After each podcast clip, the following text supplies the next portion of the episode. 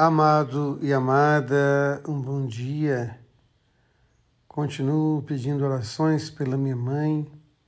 O quadro dela é muito grave, não houve, infelizmente, ainda nenhuma evolução de melhora, mas nós nos colocamos diante de Deus e colocamos a vida de minha mãe também nas mãos de Deus. Que dele seja feita a vontade. Hoje, nos colocando diante dessa palavra, a gente vai percebendo como que a igreja vai sendo este grande sacramento de Jesus Cristo. Nós aprendemos que Jesus é o sacramento do Pai. Como ontem ele disse para nós: quem me vê, vê o Pai. Agora é a igreja que deve ser sempre o sacramento do Cristo. Quem vê Estevão, vê Cristo. Eu costumo dizer que o caminho de Paulo não foi o caminho de Damasco. O caminho de Paulo foi a morte de Estevão. Em Estevão, na paz de Estevão, na serenidade de Estevão, Paulo é capaz de ver Jesus.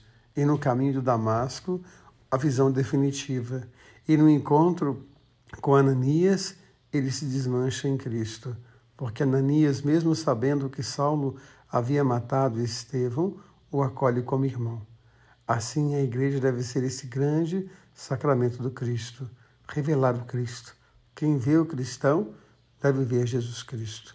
Quem vê Estevão, quem vê Ananias, quem vê Felipe, deve estar sempre disponível para ver Jesus. E é muito bonito a gente poder dizer que no rosto de minha mãe eu sempre vi a alegria de Deus, a presença do Cristo. E ao olhar para o Evangelho, Jesus vai dizer: Eu sou o pão da vida. Quem come desse pão vive eternamente. E o pão que eu dou é a minha carne para a salvação do mundo. E aquele que come deste pão, ele vive eternamente. Então nós estamos sempre à espera de um pequeno milagre, que é a cura de alguém. Mas saber que o grande milagre já nos foi dado em Jesus Cristo, porque ele ofereceu a vida para cada um de nós. Que nós possamos, na dinâmica do amor, vencer as perseguições do mundo, que nós possamos, na dinâmica do amor, vencer as contradições do mundo, que nós possamos, na dinâmica do amor, ser esse grande sacramento de Jesus Cristo, o Deus que ama você, o Deus que ama em você. Amém.